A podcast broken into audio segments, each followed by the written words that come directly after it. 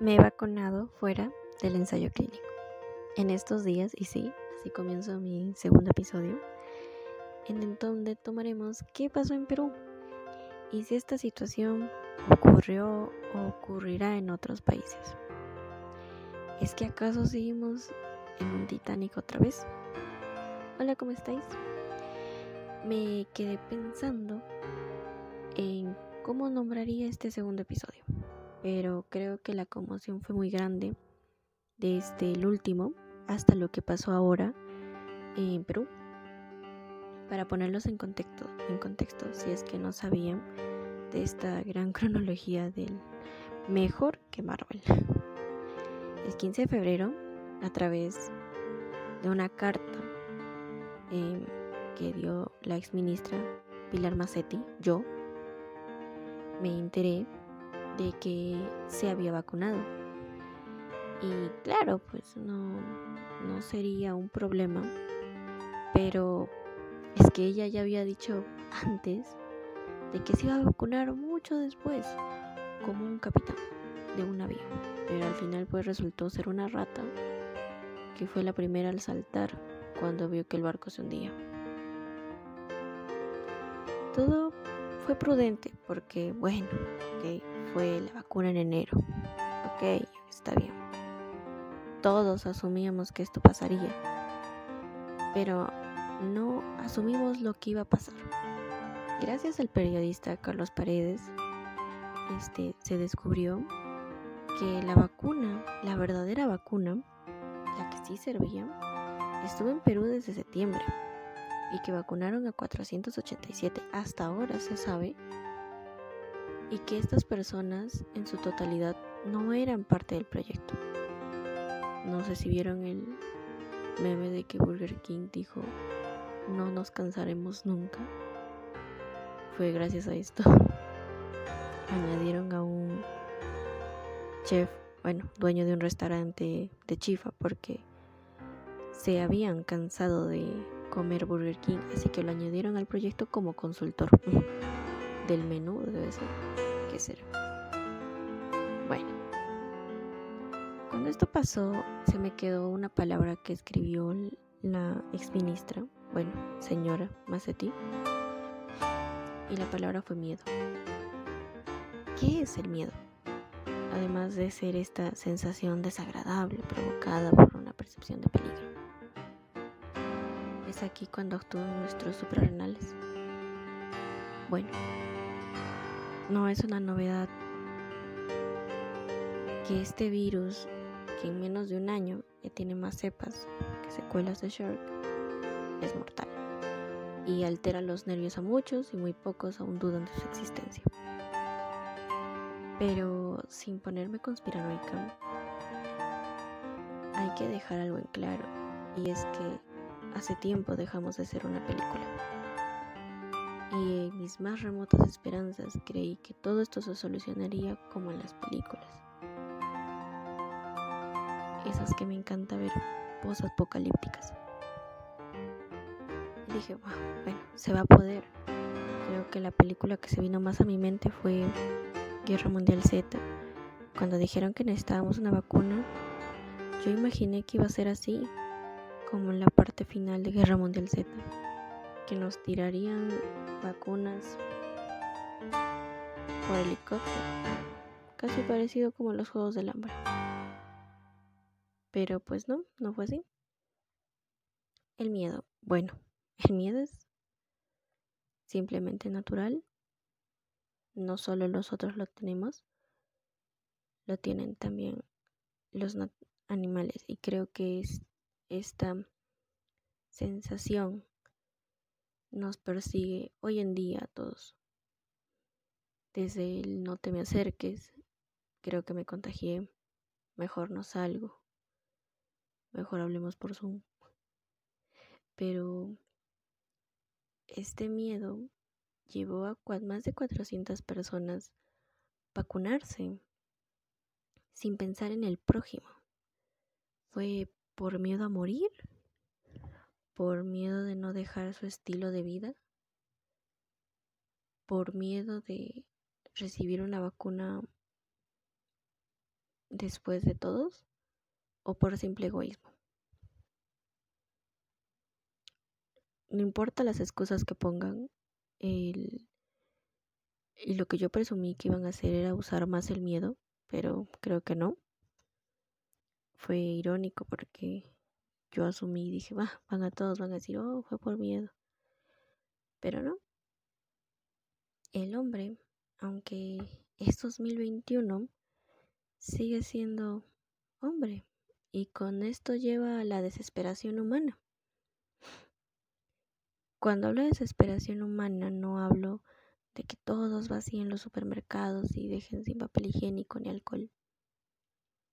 Ni cuando hay desastres naturales y saquean todo, no. Sino esta desesperación humana de saber que allá afuera hay algo que te pueda matar. Y que simplemente la única forma de estar vivo y sano es quedándote en tu casa. Creo que todos lo hemos visto, quédate en casa. No podían hacer eso, no querían. Fue egoísmo. Aunque la mayoría esté en desacuerdo y active su doble moralidad y su rayo antitolerador, si yo tuviera la oportunidad de vacunar a mi familia lo haría. Pondría más de mil razones y me sobrarían hojas para escribir las excusas. Y apuesto que tú también tendrías miles de excusas para decir, hay que vacunar a mi familia y a mí. Pero hay algo que más que el miedo. Y es que sí, existe miedo, pero también existe un alrededor. Yo no avalo lo que estas personas hicieron, ya que no solo somos animales con miedo de esta gran bestia COVID-19 que nos mate, porque esta bestia irónicamente era como Bird Box. Si no salías de tu casa, no te atacaba. Bueno, en parte, como la película. Somos seres que pensamos y entendemos no por eso nos autollamamos inteligentes. Y pensamos que algo es inteligente por solo saber sumar y restar. Sabemos que hay personas que lo necesitan. Sabemos que hay personas que luchan día a día por esto. Y por mal y miles y miles cosas que pongan, no importa, ya que hay un orden de necesidad, un orden y yo no estoy en primera fila. Mi familia tampoco. Excusando a mi madre, que es personal de salud. Pero aunque ellos no avalaron el decir, tengo miedo y buscar esa oportunidad, decidieron usar el más, en decir, bueno, soy mayor de edad, soy una persona que necesitaba, soy una persona de riesgo. Yo era consultor, mi hija lo necesitaba. Si me vacuno yo, también tenía que vacunar a mi familia porque vivo con ellos. Pero, ¿es que acaso no podían esperar? Hay que ser honestos. Estas personas no querían alterar su calidad y estilo de vida que tenían. Muchos de los que han sido vacunados han sido personas entre los 20 y 35 años, sin contar a los que pertenecían al proyecto, eso hay que aclarar. Y pues estas personas no querían alterar su estilo de vida, querían seguir saliendo y conociendo y encontrándose con sus amigos, cosa que pueden hacerlo, pero no a base de que ya tienen la vacuna y pueden ir a diestra y siniestra. Las fiestas COVID que hay en Cono Norte no son mm, parecidas a las fiestas que hay en Asia. Creo que sí. Ah, no, la única diferencia es de que esos la mitad están vacunados. a perdón. Algo que pregunté a muchas personas a base de esto es, ¿qué es lo que opinas? Y todos decían, es que el enemigo del hombre es otro hombre. Disculpen, pero yo no lo veo así. Aquí hay que entender como que el enemigo de un hombre es el enemigo de otro hombre. No. Acá lo que yo veo es el enemigo que tenía más plata. Ese es el enemigo. Disculpen, era el hombre que tenía más plata es el enemigo. Porque no se esperó. Mm, creo que al comienzo dije, ¿es que acaso otra vez estamos en un Titanic? Pues les explico. Disculpen mi nariz. Cuando pasó lo del Titanic, hubo ciertos artículos que leí cuando era un poco más joven, aficionada por la locura de Titanic y la película. Cuando yo ya la vi, ya, la pasaban por tele, así que para mí era una novedad, para todos era, oh, ya la vi. Hubo un investigador que dijo, el Titanic es la clase social y es la realidad del mundo. Porque aunque había hombres y mujeres, en las partes inferiores se quedaron ahí y la mayoría murió ahogado. Pero los que tenían poder, dinero y joyas y bien vestidos fueron los primeros en tomar botes. Después todo se descontroló porque en algún momento no importa qué tanto poder tengas, todo se descontrola si es que no hay un orden. Y claramente pasa esto. Pongo mi ejemplo. Si solamente hubiera cuatro lotes de vacunas, no importa la cantidad, pongámosle que hay 10, hay 40. Y estas personas con poder alteran el orden las primeras personas, las que tienen más plata, más dinero, más poder, más contacto, estas personas adquieren la vacuna. No hacen ni pro ni nada a base de la realidad de la sociedad. Es un simple, hay que decirlo, dueño de restaurante, perdóneme. No importa el poder que tenga, es un simple restaurantero y por su culpa, de estos 40 lotes que pongo como ejemplo, no fue vacunado un doctor que podía curar más de 10 personas. Va a llegar un punto en el que estos 40 lotes a base de poder y que solamente a base de justicia se vacunen 5, 6, 10 personas, a lo mucho en mi contexto de ejemplo, estas personas, luego, cuando estos estén vacunados, estén muy bien felices, lejos del desastre, va a existir desastre. Que ellos se vayan del desastre no implica que ya no exista. No es como el, si no veo el árbol, no lo escucho, porque igual va a sonar, igual va a caer ellos están muy bien lejos del desastre, muy bien fuera de la bestia del COVID. Pero aún aquí, en, pequeño, en este pequeño barco, pequeña ciudad, aún hay desastre. Y entre estos habitantes aún hay poderosos que al final, al no haber seguido un orden, un orden de necesidad, van a caer en caos. Y si eran y si eran muy poderosos y eran casi de la misma calidad de estos, pues van a morir porque, oh mira, pues por vacunar al restaurantero y al peluquero, chale, mira, ya no hay oportunidad y mira, oh, se acaba de morir dos doctores. Bueno, sin doctor no hay salud. ¿Quién te va a atender? Esto es lo que creo y espero que no pase aquí en Perú.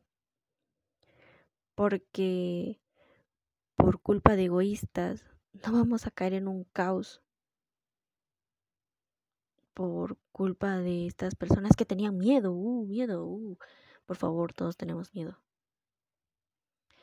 Eh, de morir, uh. Pero míralo por un bien mayor, o sea, si no te vacunan a ti, es porque tú estás esperando línea, porque no eres una persona de necesidad. Mm.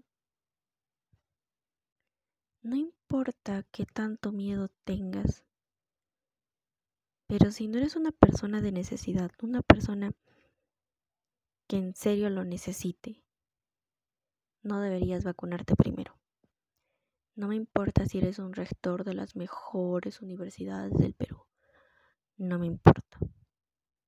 No me importa si eres un doctor súper reconocido. Si no estás en el campo de acción, no lo necesitas. No me importa si seas un expresidente que la luchó, uy, la rompió para conseguir las vacunas. Bueno, pero tu hermano, ¿qué vela tiene en el entierro? ¿Qué vida va a salvar? Señor Alejandro Aguinaga, dígame, ¿qué vida va a salvar si usted al decir que es una persona de riesgo, obviamente no va a salir a curar personas? Entonces, es lo que yo digo y opino. Si te van a vacunar, mínimo, ve a la primera línea de acción y haz algo. No, ni hablar del, del señor Ciro Maguiña, que ya no sé si le puedes decir doctor, porque él andaba difundiendo tomé ivermectina, tomé quión con limón, tomé creo que hasta dijo dióxido de cloro, no quiero, no quiero caer en una mentira si es que no lo dijo, discúlpeme. Pero ya te habían vacunado, papá, o sea, tú podías decir que tomabas paracetamol y te iban a creer porque no te enfermabas porque tenías la vacuna. Otra de las grandes mentes de nuestro país, de nuestro Perú mágico, es Germán Málaga, que descaradamente dijo, sí, sí, vacunamos al chifero porque se cansaron de Burger King. esa persona vacunó a su hija. ¿Su hija qué personas va a salvar? Dígame. ¿Qué, qué persona de necesidad tan grande su hija? ¿Cuántas personas su hija va a salvar? Ninguna. claro. Y la lista puede seguir, va a seguir porque es sumamente gigante. Otro, aunque mis padres son católicos. Y mi padre es una persona muy allegada a la religión católica, dijo, ¿por qué vacunaron a Nicola Girasoli? ¿Qué clase de consultor es él? Y había la broma de que era consultor de ética. ¿Y para qué te vacunas? No sé si se acuerdan, pero a comienzos de la, de la pandemia hubo un padre que falleció porque él estaba en primera acción. disculpe, de manera muy irónica, pero él estaba de manera de primera acción porque él iba a los pueblos jóvenes, daba mascarillas, comida, ayudaba a las primeras a, a retomar las ollas comunales. Pero por favor. Es que algo que quiero que escuchen es, no podía darme el lujo de caer enferma. Lo dijo la ministra de Relaciones Exteriores.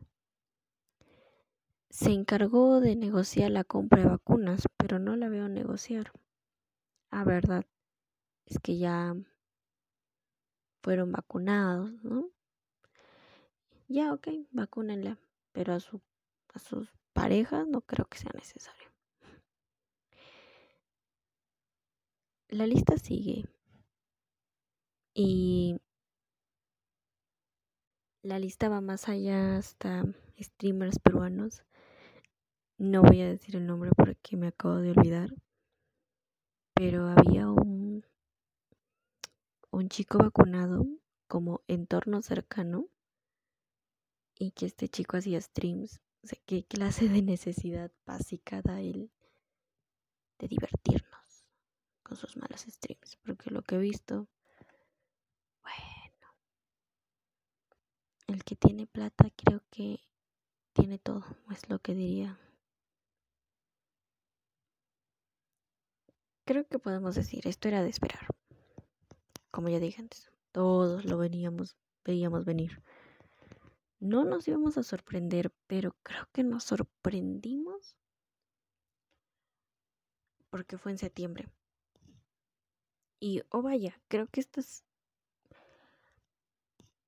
casi 500 vacunas hubieran parado un poco la segunda ola. Pero quiero que vean que con estos vacunados no ha parado la segunda ola. Y no porque la gente sale a la calle y todo eso. No, porque estas vacunas no fueron puestas con táctica. No fueron puestas de manera estratégica para evitar la segunda ola. Es muy triste ver las fotos y pasar por el colegio médico y ver un montón de listones. Y me pregunto, ¿es acaso la mala educación que tiene el país? ¿Es que acaso hemos criado nosotros o malcriado a nuestros riquillos de nuestro país diciendo que pues el que tiene plata puede hacer lo que quiera? Y mi pregunta es, ¿en cuántos países habrá pasado lo mismo? No es por decir que la educación que tiene mi país la ha tenido otros o la pueden tener. Pero por favor, hay que entender que después de unos años van a salir que la vacuna estaba desde hace tiempo y que estas personas fueron vacunadas, así medio conspiranoica me voy a poner.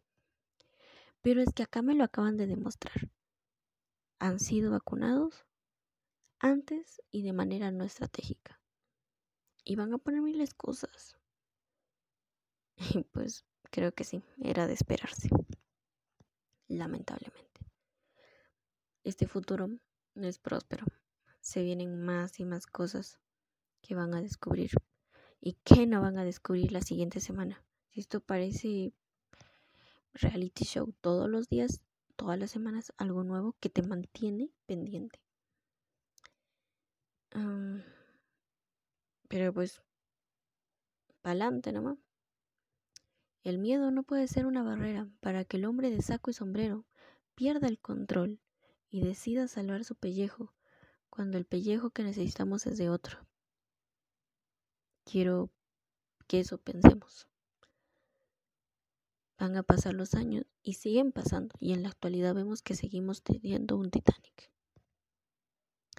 Hay que cambiar la historia, ser mejor, ser un mejor ciudadano del planeta y creer otra vez con la esperanza de que sí puede pasar como en las películas.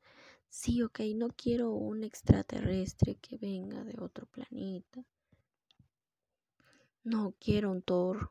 No quiero a un Iron Man, no, no, quiero que sí existan personas que puedan salvar y que el mundo esté listo para esto. Espero. Espero, en serio.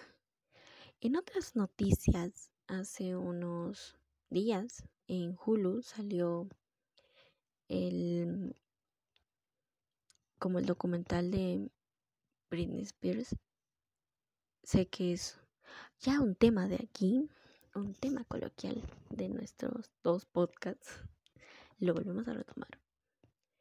Pero lo estaba queriendo retomar por el aspecto de que por primera vez sería muy lindo que lo vean. No quiero contar mucho, pero sería muy bueno que aunque sea escuchen un resumen un buen resumen porque no, no lo he hecho, lamentablemente. Esto de las vacunas me afectó más que lo de Britney Spears.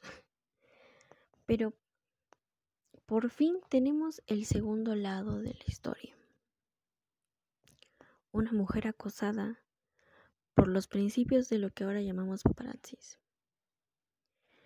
una persona que le gustó la fama, pero nadie le contó porque en esos momentos no existía tanto que había personas que le harían daño. Y también hay que hablar sobre la frustración de las personas. ¿En serio te puedes frustrar tanto que puedas cometer cosas, situaciones muy locas como creo que la usual y típica Britney Pelona? Que la verdad ahora cuando escuché y vi lo que pasó, en serio creo que yo hubiera hecho lo mismo. O sea, estaba tan frustrada, no sabía cómo quitarse de ahí, encerrada. estaba tan encerrada, usaban cualquier foto y la cambiaban el contexto.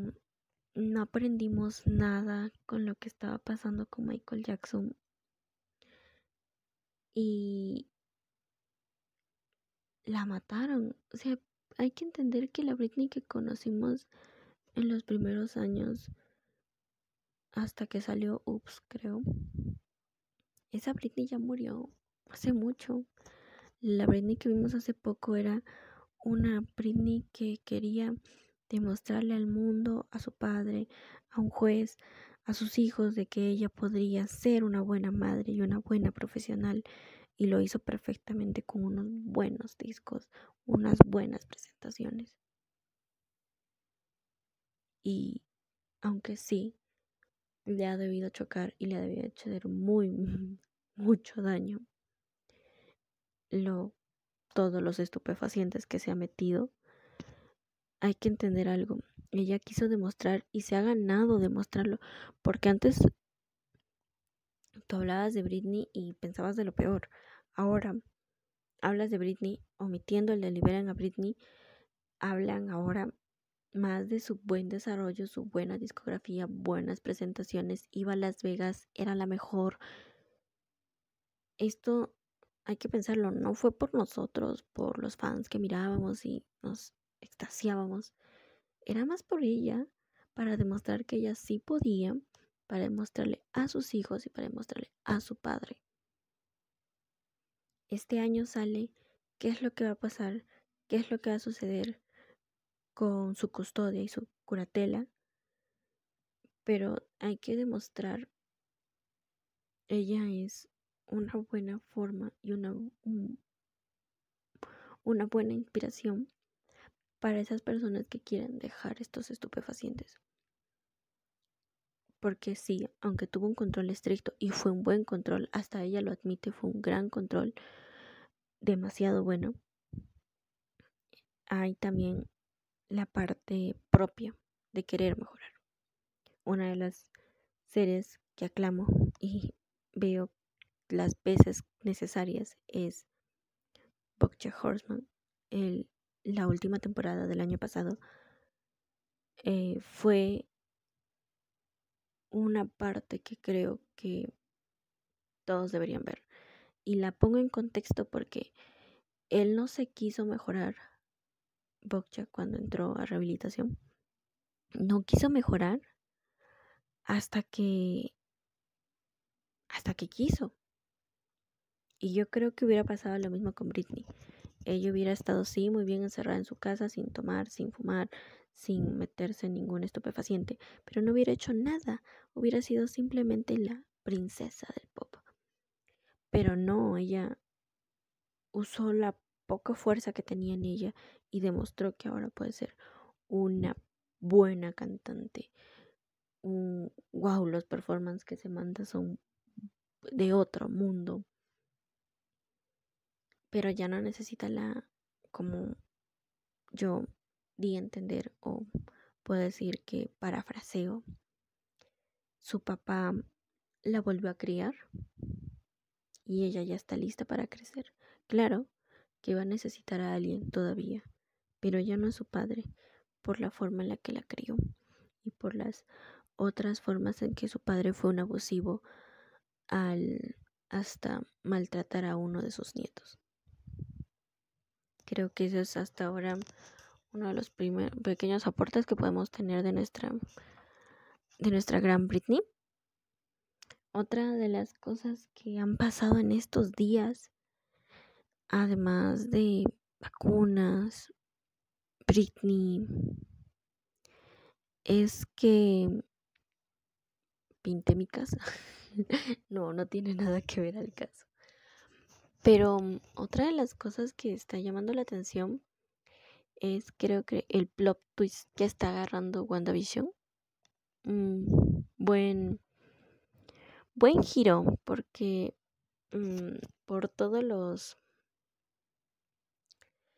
los spoilers que daban todos decían uh, que, que ya sabemos qué va a pasar y que esto fue un buen giro pobre chispitas. Pero en realidad sí fue algo que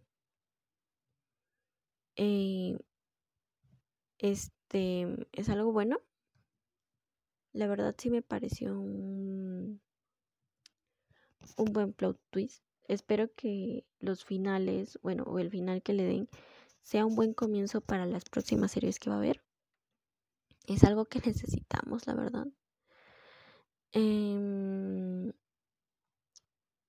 algo lamentable que no quería tomar, pero em, es, un, es una realidad que estamos viviendo ahora en nuestro país, Perú. Es sobre lo que ha pasado con este joven huancaíno, que dos personas em, muy, no sé en realidad cómo nombrarlas, cometieron este crimen lanzando a este joven al puente de una manera demasiado sádica y me parece que YouTube no está cumpliendo con los perímetros que debería porque lo publica a diestra y siniestra y la aunque no hay sangre, no hay violencia, no hay mm, gore, si le podríamos decir, es un contenido muy explícito tú lo miras y dices, ah, parece, si lo miras sin contexto, eh, aún te altera porque lo que estás viendo es real. O sea, son dos personas que están tirando a alguien de un puente y no un puentecito, es un señor puente. Que recién hace unos días han encontrado el cuerpo y eh, las personas, bueno, los peruanos están demasiado indignados a cualquiera, ¿verdad? En serio. Y esto no es por ser, ay, que si hubiera pasado, creo que hubiera pasado en cualquier parte del país y yo me hubiera enterado, me hubiera quedado indignada. Y es como también me indigna cuando en Estados Unidos matan a simplemente por el hecho de que eres mexicano o latinoamericano. Pero antes había como cierta unión, ¿no? En Estados Unidos matan a los latinoamericanos, medio continente unido.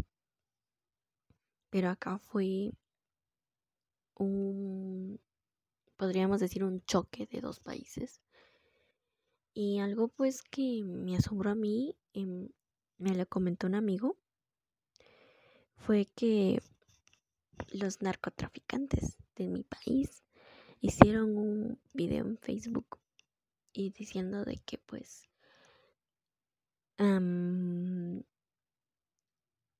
¿qué es lo que esperan? Que, que si no hace nada el país, em, ellos lo van a hacer. Y me da un poco de risa porque muchas personas se indignaron diciendo, ay, ¿cómo es posible que no sé qué? Pero dan su mensaje de, estos los del crimen organizado que venden drogas, matan a la economía del país, al futuro peruano, con sus drogas. No deberían hacer esas cosas, pero bueno. Hay que entender que el peruano está cansado de esta indignación. No es posible que nos maten, ¿ah? Y si van a usar sus balas ya llenas de sangre de peruanos para matar a estos ciudadanos, ok. Y qué doble moral y qué gran plot twist le ponen a sus mensajes. Mm.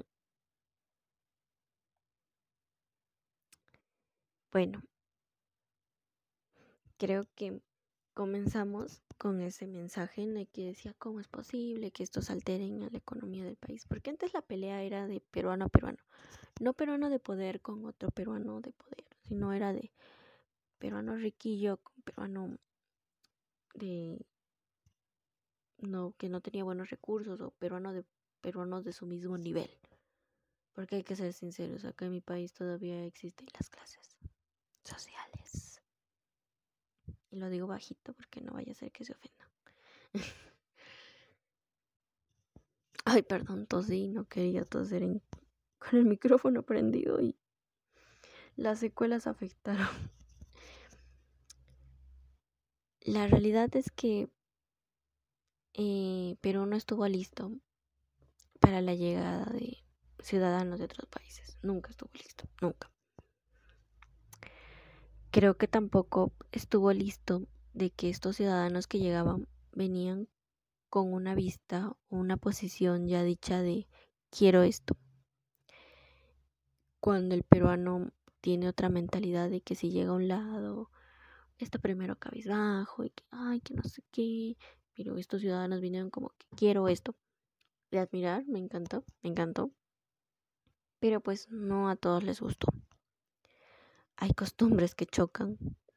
Hasta el crimen organizado chocó porque había ciudadanos que venían de otro país con ideas de un crimen organizado muy distintas a las que manejamos acá en el Perú.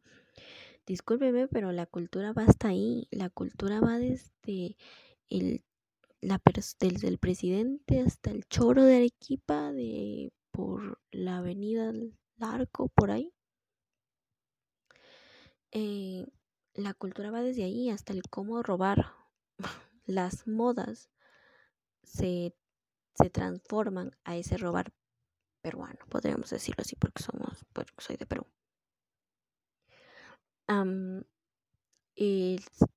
hubo un choque en la forma en la que ellos hacían las cosas y en las que nosotros hacíamos las cosas. Y pues ninguno quiso aflojar hay que ser sinceros, en algunas partes aflojaron, en algunas no. Ha habido unos, unas, em, no sé si podría decir, relaciones eh, a través de policía y del INCRI y sociólogos que han demostrado que el, el crimen en Perú ha cambiado y que ha sido muy chocante para las víctimas como para los que cometen crímenes. Porque ninguno quiso aflojar en ese aspecto, no muchos criminales nacionales y visitantes quisieron aflojar a su actividad criminal.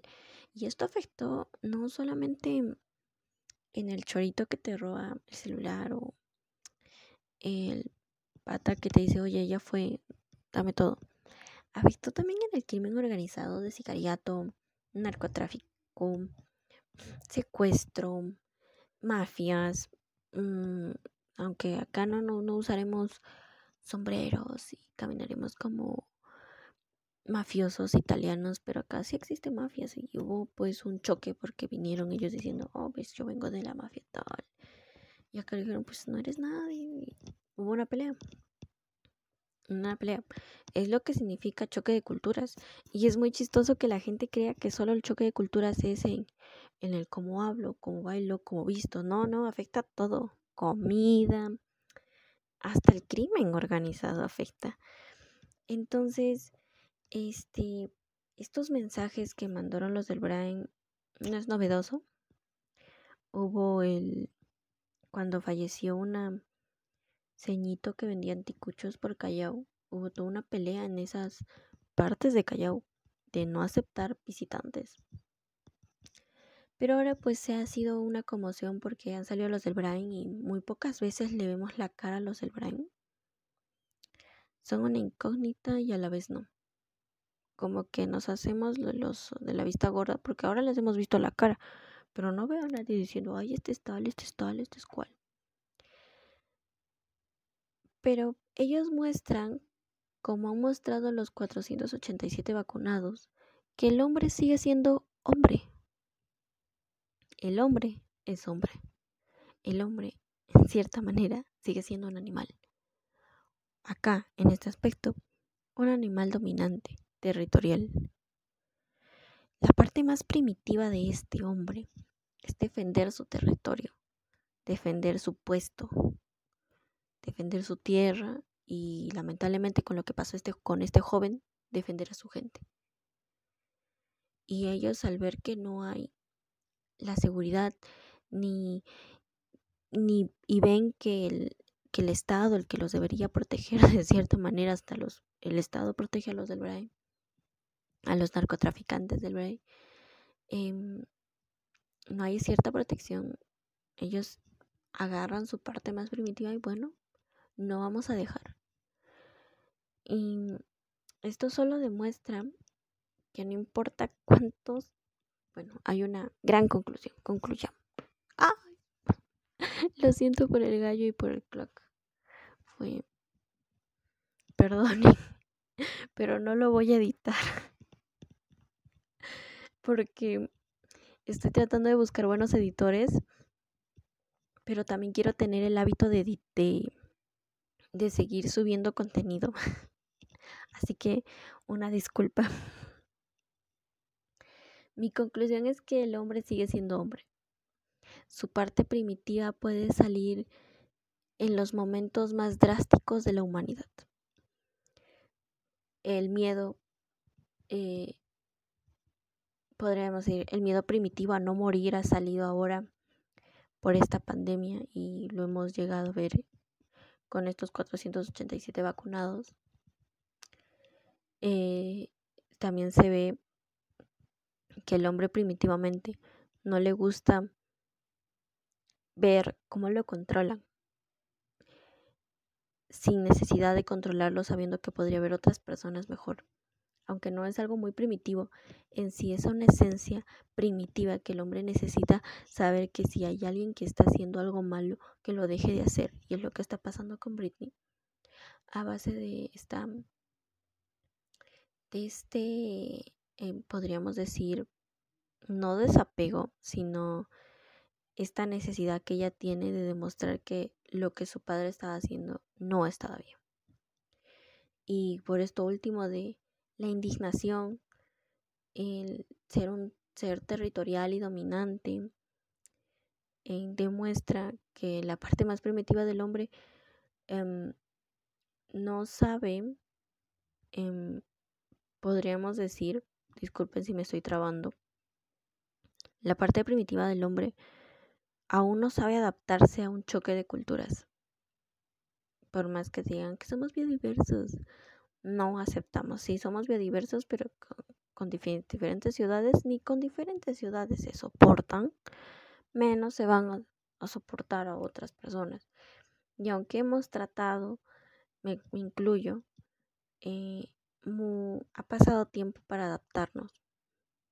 Y es algo que las personas del exterior pedían y exigían ah, con cierta exigencia, exigían como si fuera algo este que, que nosotros ya deberíamos haber hecho es aceptar sin decir nada, sin poner ningún reproche ni nada por el estilo. Pero pues sí nos afectó porque somos un país con una cultura. Vino otros vinieron otros visitantes con otras culturas y no solo quiero que crean que digo que hablo solo un país. Hablo de varios ciudadanos de otros países que han venido a Perú a tener una, un mejor estilo de vida y una mejor calidad también pero la parte más primitiva del peruano y la parte más primitiva del, de los ciudadanos visitantes agarró. No mates a mi gente porque voy a matar a la tuya, que es lo que están diciendo los narcotraficantes y los del crimen organizado. Y, oye, respeta territorio, ¿no? Y es muy asombroso y la verdad muy, eh, muy mágico, si lo quiero hablar de la parte más mística, que las personas de a pie creen que el hombre primitivamente ya no existe, que solo existe la adrenalina, el sexo y cosas por el estilo, pero no, aún seguimos siendo primitivos y lo podemos demostrar. No apoyo ni estoy a favor de lo que están haciendo estas personas al declarar una guerra pública. No estoy a favor. Todos somos lo suficientemente maduros, creo, para poder aceptar em, la forma en la que se está prestando el Perú para ayudar a solucionar este problema que ha pasado con este joven. Pero pues ponte la pila, Perú. Lo malo de Perú es que Perú solo puede solucionar un problema a la vez. Y como hubo esto de las vacunas, dejó muy, muy de lado lo de, lo de este joven. Espero que le tomen la debida... En, mm, se me ha ido la palabra. Que le tomen la debida especialidad si se podría decir, para hacerlo lo más rápido posible, porque no solo él ha fallecido, hablando de una manera más eh, sentimental y emocional, creo que muchos peruanos hemos fallecido al ver eso. Es demasiado fuerte, indignante, sin contar a los familiares de este pobre chico que recién estaba por ver el mundo y sin olvidarnos de los ciudadanos que han fallecido en manos de nuestro país em, a base de otros peruanos, ciudadanos que han fallecido en manos de peruanos que también estaban empezando a vivir. Esto no es un ojo por ojo. Hay que contener esto. hay que tener hay que contenerlo. Hay que saber respetarnos y aprender a convivir y aceptar también que las que nosotros como ciudadanos del mundo y del planeta eh, no solo estamos aquí por existir y para hacer de diestra y siniestra, teniendo poder o no teniendo poder, haciendo fechorías o no haciendo fechorías. Somos más que eso, somos el futuro y la consecuencia de muchas cosas somos esas, ese aleteo de la mariposa que va a afectar algo. Así que hay que pensarlo. Ah, no por gusto tenemos esto que es este yepeto que nos habla cada rato. Escúchenlo porque es la consecuencia de algo en un futuro lejano, cercano, en algún momento va a afectar. Y no hay que caer. No, les recomiendo no caer en esta barbarie. Bueno, me despido. Espero que nos volvamos a escuchar o ver en la próxima semana.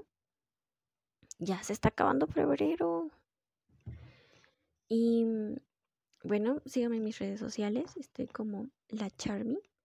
Y en Twitter estoy como la Forajida. Ahí voy a subir más sobre lo que quiero subir como contenido para mi podcast. Espero que les guste. Em, espero retroalimentación. Lo voy a poner en mi Twitter para espero de ahí encontrar la retroalimentación. Porque creo que en Instagram como matecito de sal no me encuentran. Dos personas me escuchan. No te buscamos. Espero que la pasen muy bien. Que tengan un buen día. Usen mascarillas. Lávense las manos. Tengan su sana distancia. Cuidado en las calles, al caminar, usen sombrero, pónganse bloqueador, lávense los dientes, nunca está de más. Y no se olviden de abrazar a alguien una vez al día para generar serotonina. Adiós.